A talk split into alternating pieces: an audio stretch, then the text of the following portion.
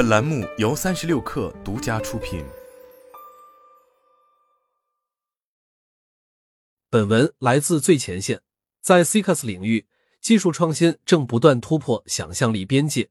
从上游碳捕集环节来看，传统 CCAS 技术在烟气排放端捕捉碳，时下话题度攀升的新一代技术，则是从空气中直接捕捉二氧化碳。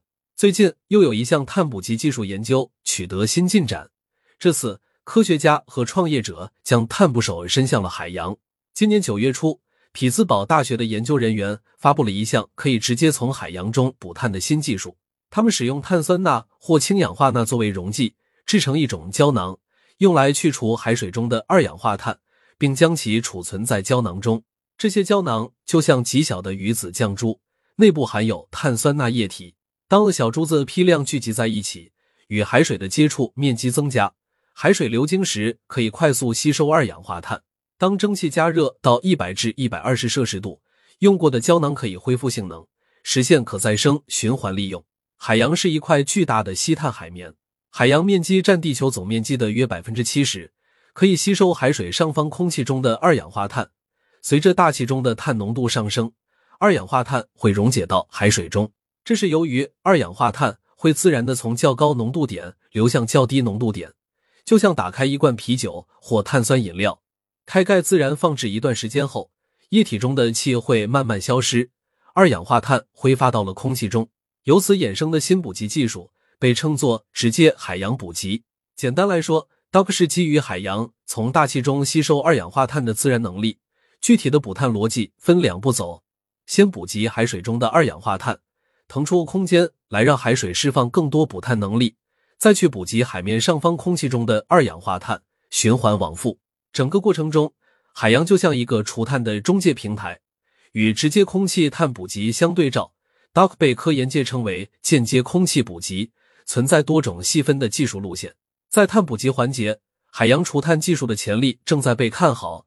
有数据显示，duck 未来能够从海洋中提取十亿吨的碳。目前。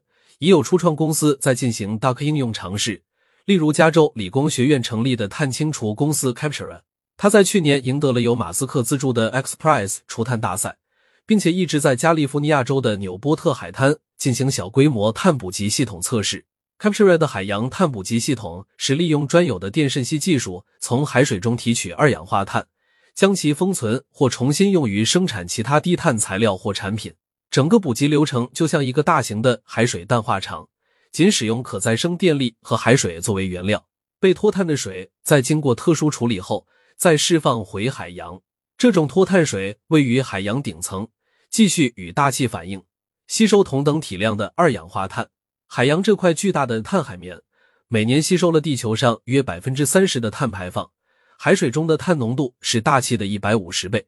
二氧化碳浓度直接影响着捕集成本和效率，浓度越高，捕集更高效，成本更低。新一代的空气捕集技术目前仍面临高耗能、高成本等现实瓶颈。相比之下，从海水中提取二氧化碳更具优势。Duck 有一个巨大的先天优势：海洋是一个巨大的天然吸收器，我们既不需要制造接触空气的机器，也不需要化学吸收剂。整个捕集过程中也没有副产品需要处理。Captura 公司负责人说：“除了海水过滤费用之外，最大的成本是用于抽水和电渗析的能耗，但仍比现有的空气捕获技术成本低得多。除了捕集效率高、成本低，DOC 不需要占用土地，并且更容易将二氧化碳就地进行深海或海底封存。减碳之外，DOC 还有其他环境效益。